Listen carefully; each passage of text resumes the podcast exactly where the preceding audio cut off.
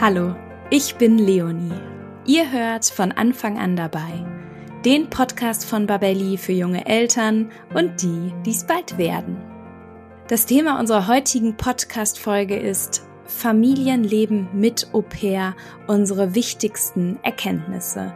Und für dieses spannende Thema habe ich niemand Geringeres als Tina Rute hier im Podcast.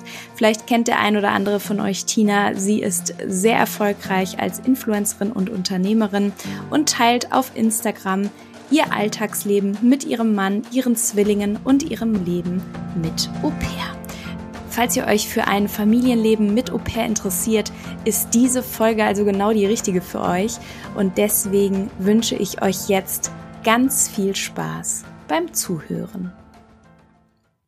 Hallo und herzlich willkommen zu einer neuen Folge von Von Anfang an dabei. Heute geht es hier bei uns um das Thema Familienleben mit Au pair unsere wichtigsten Erkenntnisse. Und für dieses ganz besondere Thema habe ich heute Tina Rute hier im Podcast-Studio.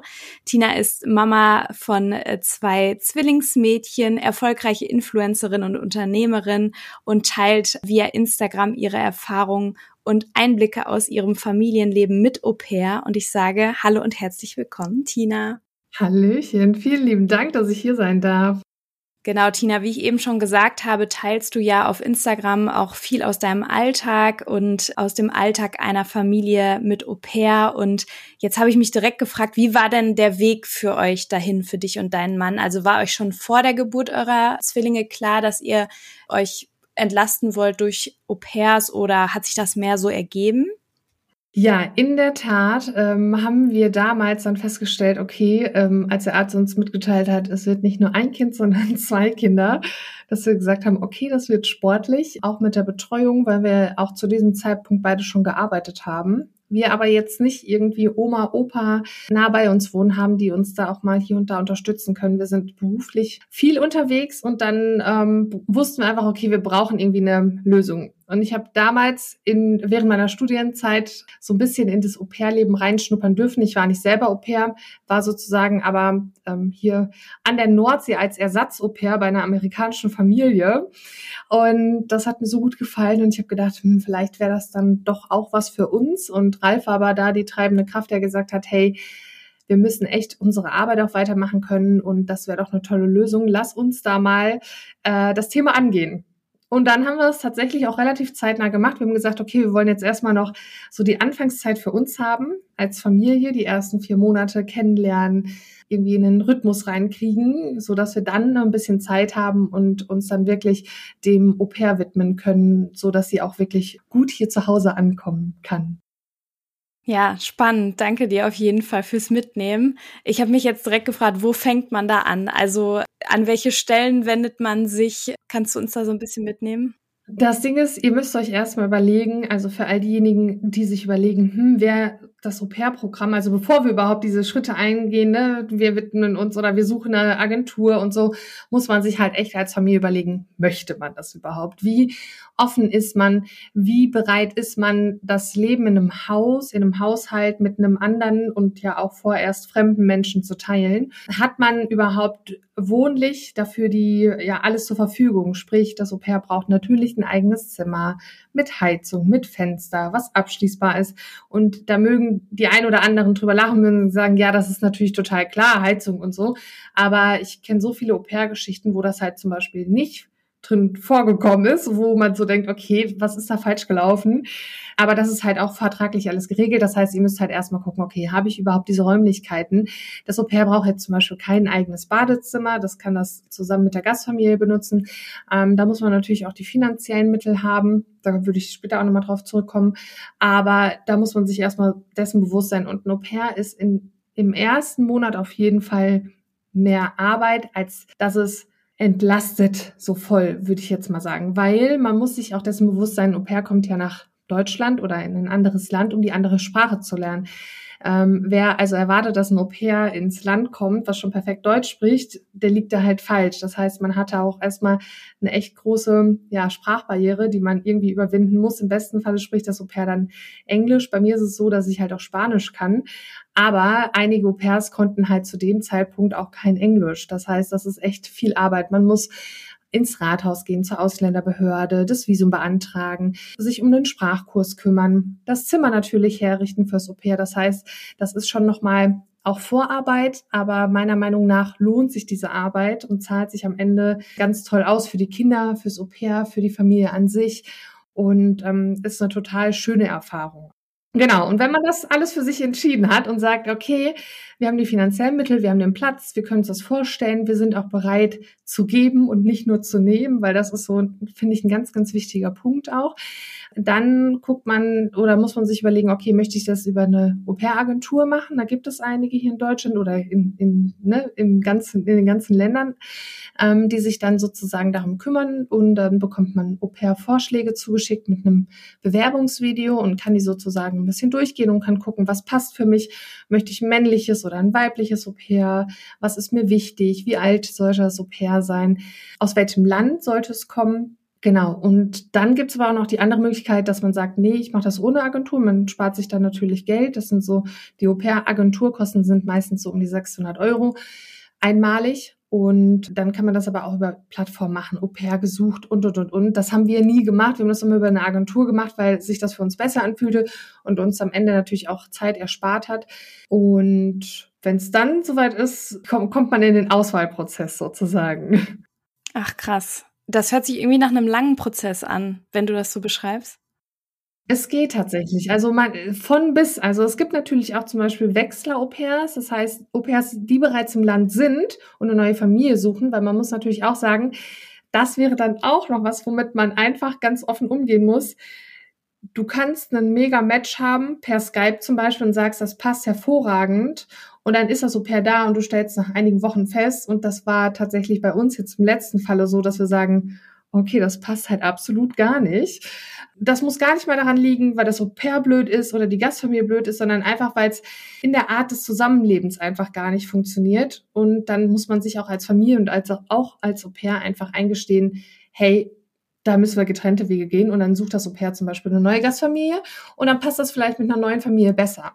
Und dann geht's natürlich super schnell. Aber generell ist so der Prozess, würde ich sagen, realistisch sind das so um die zwei Monate. Von der Auswahl her, bis dann das Au-pair wirklich da ist. Die müssen nämlich dann auch erst bei sich im Land dann das Visum beantragen. Aber das sind so ungefähr zwei Monate. Ah ja, spannend. Danke dir. Genau, du hast es eben schon angesprochen ähm, mit dem Wechsel. Hattet ihr jetzt immer mal wieder wechselnde Au-pairs? Hat sich das so im Prozess ergeben oder wie war das so?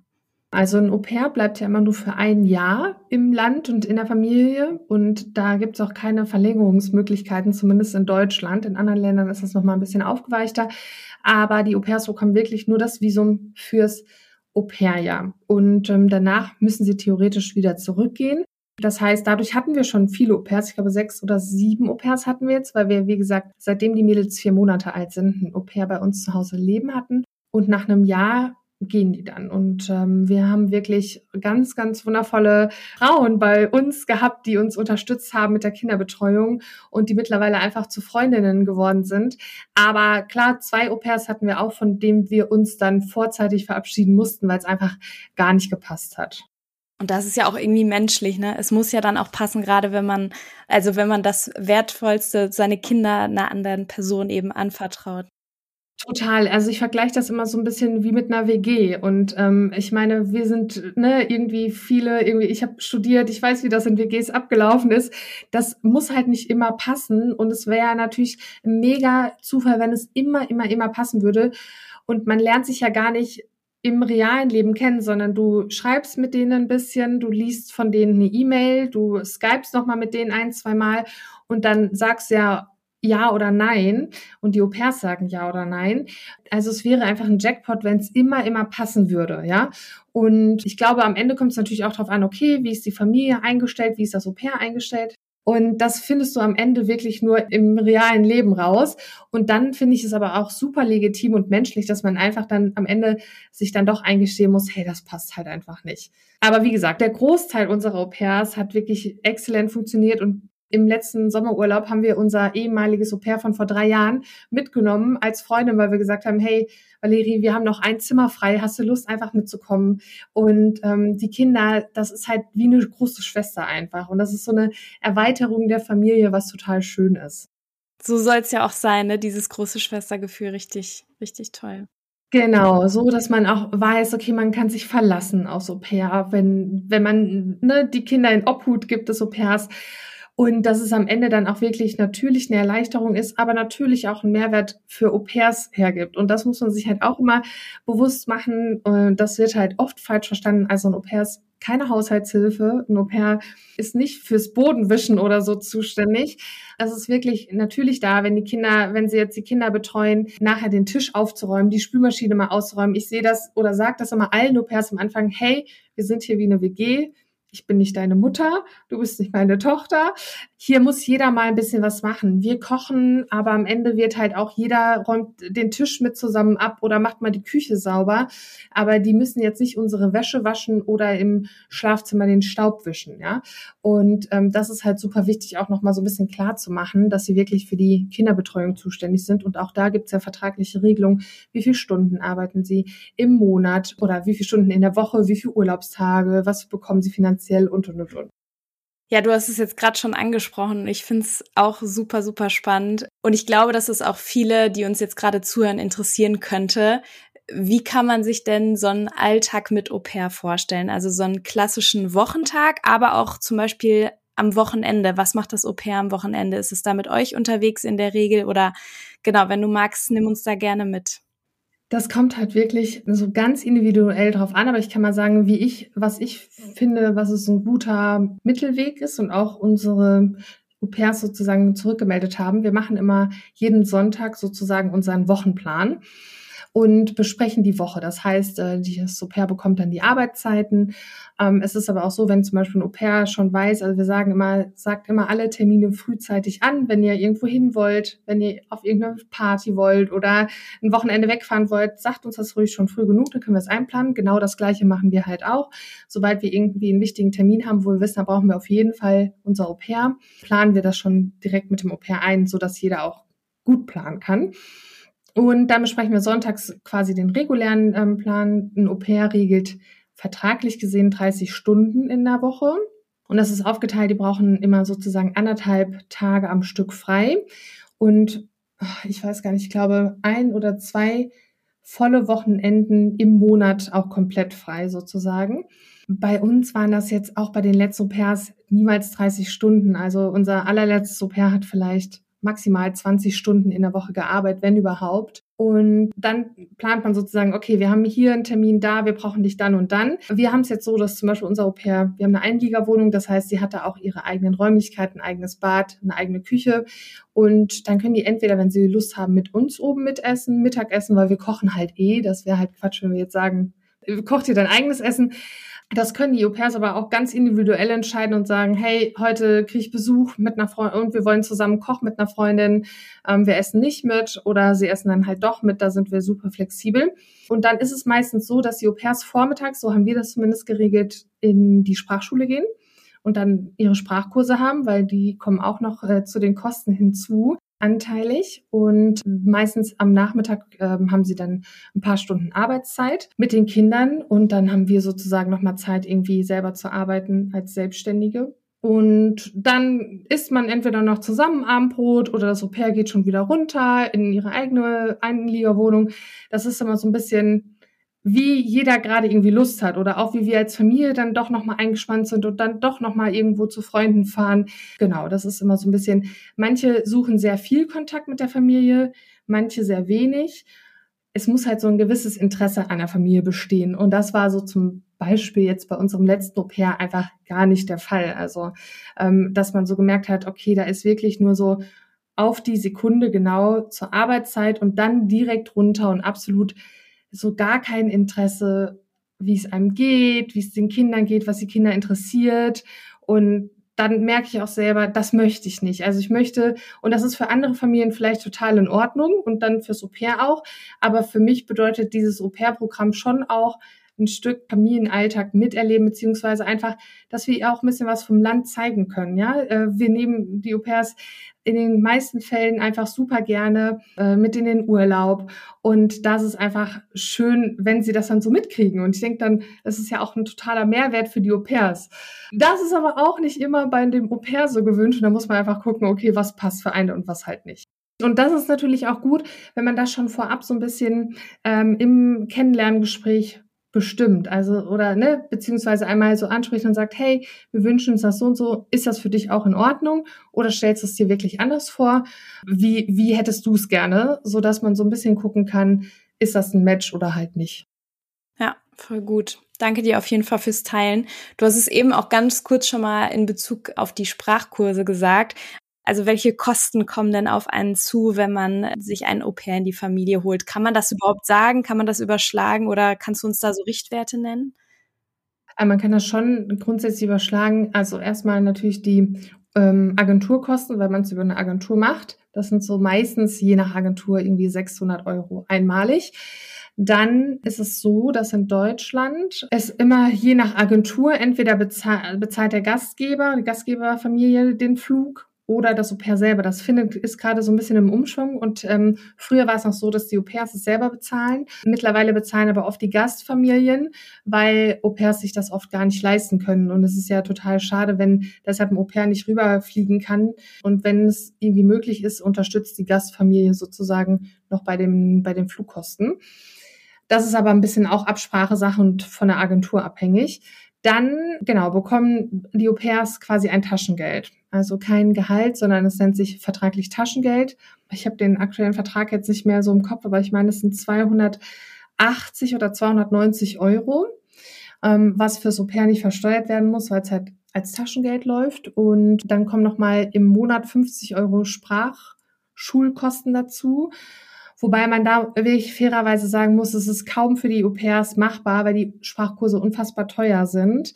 Von dem Geld, von diesen 50 Euro im Monat, einen Sprachkurs zu bezahlen. Weshalb wir es persönlich zum Beispiel gemacht haben und die Au-pairs mit den Sprachschulen unterstützt haben finanziell, weil uns natürlich auch gelegen oder es gelegen ist, wenn kommt, wenn das Au-pair einfach wirklich, wirklich schnell und gut Deutsch lernt und das natürlich auch am Ende Ziel des Au-pairs ist, ähm, gut Deutsch zu sprechen. Das heißt, wir haben da nochmal privat außervertraglich extrem finanziell unterstützt. Das muss man aber als Familie auch sich nochmal überlegen, ist das finanziell für uns machbar oder nicht. Und dann kommen noch Versicherungen hinzu. Das heißt, ich würde jetzt sagen, so, so diese Fixkosten, die man wirklich auf dem Konto merkt, die so abgehen, sind so um die 400 Euro. Und dann kommt halt noch Kost und Logis dazu, also sprich Strom, und das Essen. Und da ist es auch so, dass man da natürlich nicht irgendwie die Familie ist die frische Wurst von der Theke und das Au-pair bekommt abgepackte Wurst oder so. Das geht halt da nicht, sondern wirklich, du gehst halt einkaufen. Wir haben es mittlerweile dann so gelöst, dass wir eine App, eine Einkaufslisten-App haben und wenn das Au-pair irgendwie, natürlich eingekauft, so diese Grundsachen und wenn sie noch irgendwas Besonderes haben wollte, Spezielles oder auf irgendwas Lust hat, hat sie es einfach in die App eingetragen. Ich habe es mit eingekauft oder sie ist selber nochmal schnell zum Supermarkt gelaufen und wir haben mir das Geld dafür gegeben. Das sind so die Kosten, die da entstehen. Wenn man sich das stundenmäßig ausrechnet, einfach nicht im Ansatz guter Stundenlohn fürs Au-pair.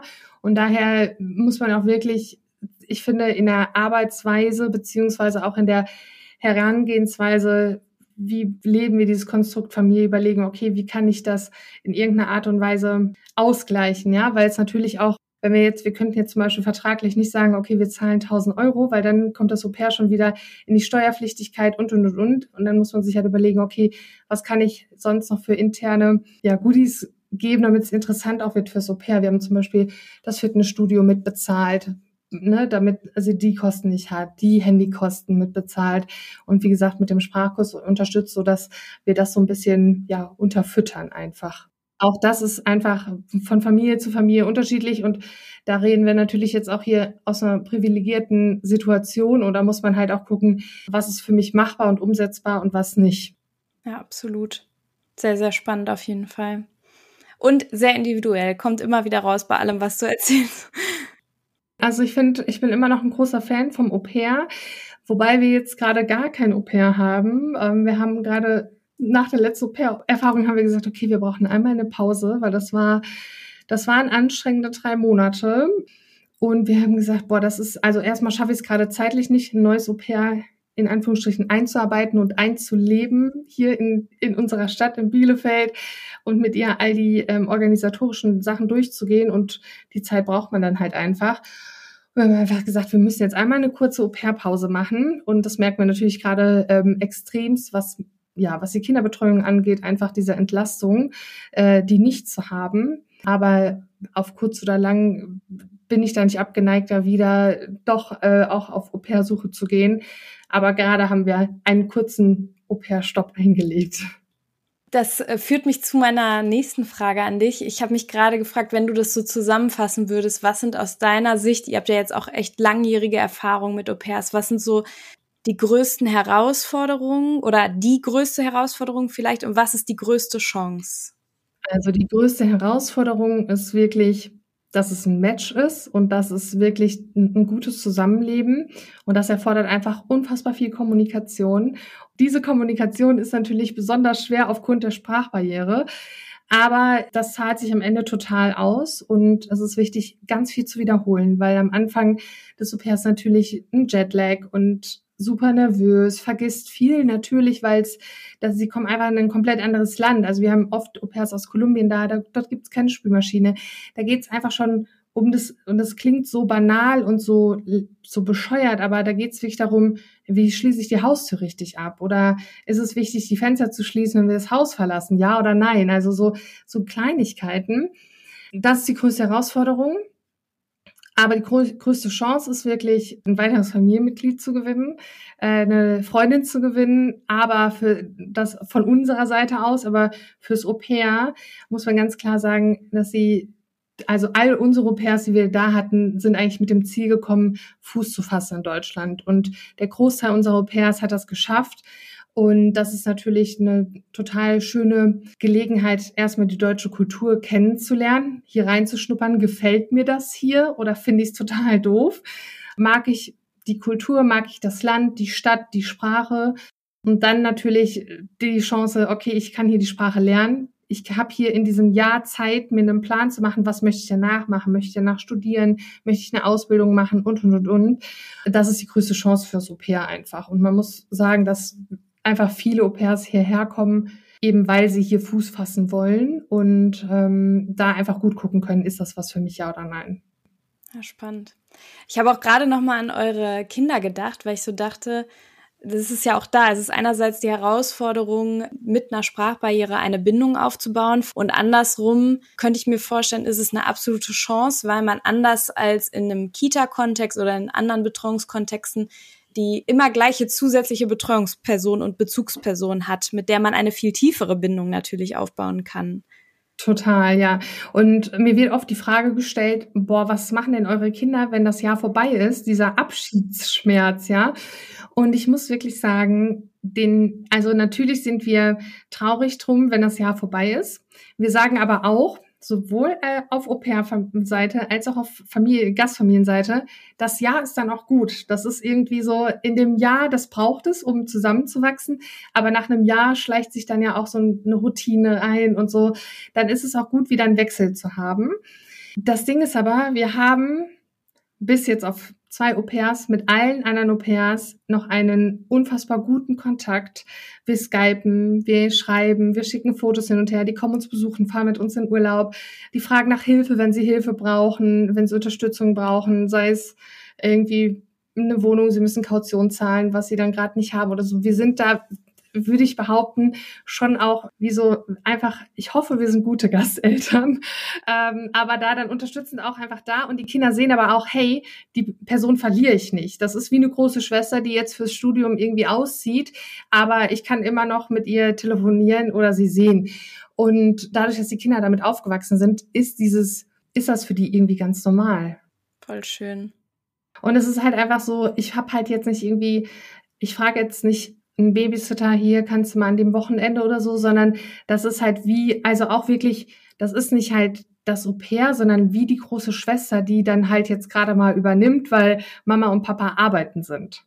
Also da gab es bisher, und das muss ich sagen, das finde ich auch total krass und eigentlich auch ganz unglaublich, also im wahrsten Sinne des Wortes, aber es gab noch nie die Diskussion mit den Kindern, wer passt jetzt auf, das Au pair oder wir Eltern Ähm, ganz im Gegenteil sogar, weil natürlich das Au-pair ist dann in dem Augenblick nur für die Kinder zuständig und die haben natürlich eine viel, kriegen eine viel größere Aufmerksamkeit vom Au-pair, als wenn wir jetzt irgendwie mit darum wuseln, weil wir nebenbei den Haushalt noch machen und dann doch noch eine Arbeits-E-Mail beantworten oder die Wäsche falten, ja.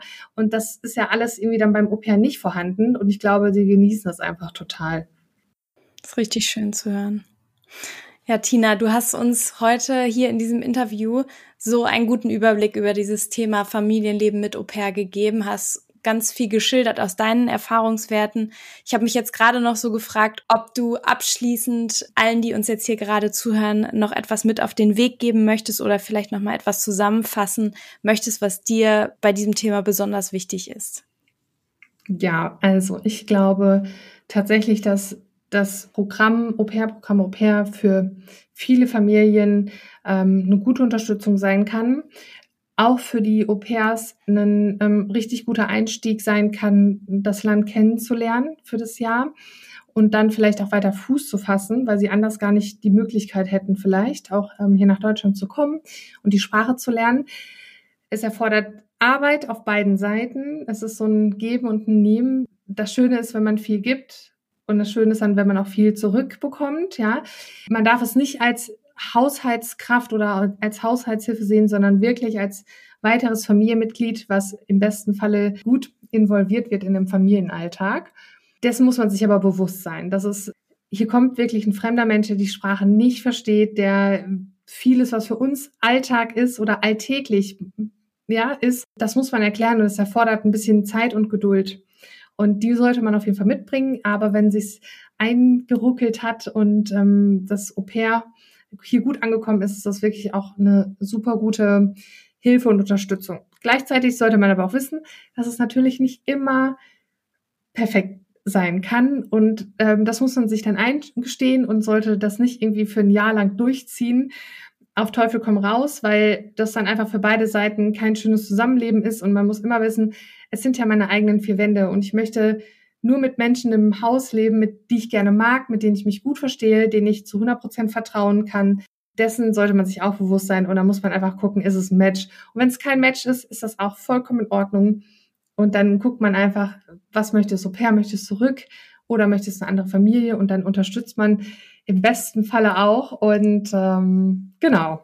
Du hast erzählt, du hast aber auch einige Freundinnen, die selbst Au pair waren. Und das finde ich immer noch mal ganz schön zu hören, weil ich auch viele Nachrichten natürlich bei Insta bekomme von mittlerweile Frauen, die damals aber als junges Mädchen oder als Mädchen ähm, in ein anderes Land gegangen sind und so viele positive Erfahrungen auch mitnehmen. Und das hast du ja vorhin auch im Kennenlerngespräch schon so ein bisschen gesagt, Leonie, dass du da auch viel Positives irgendwie zurückhörst.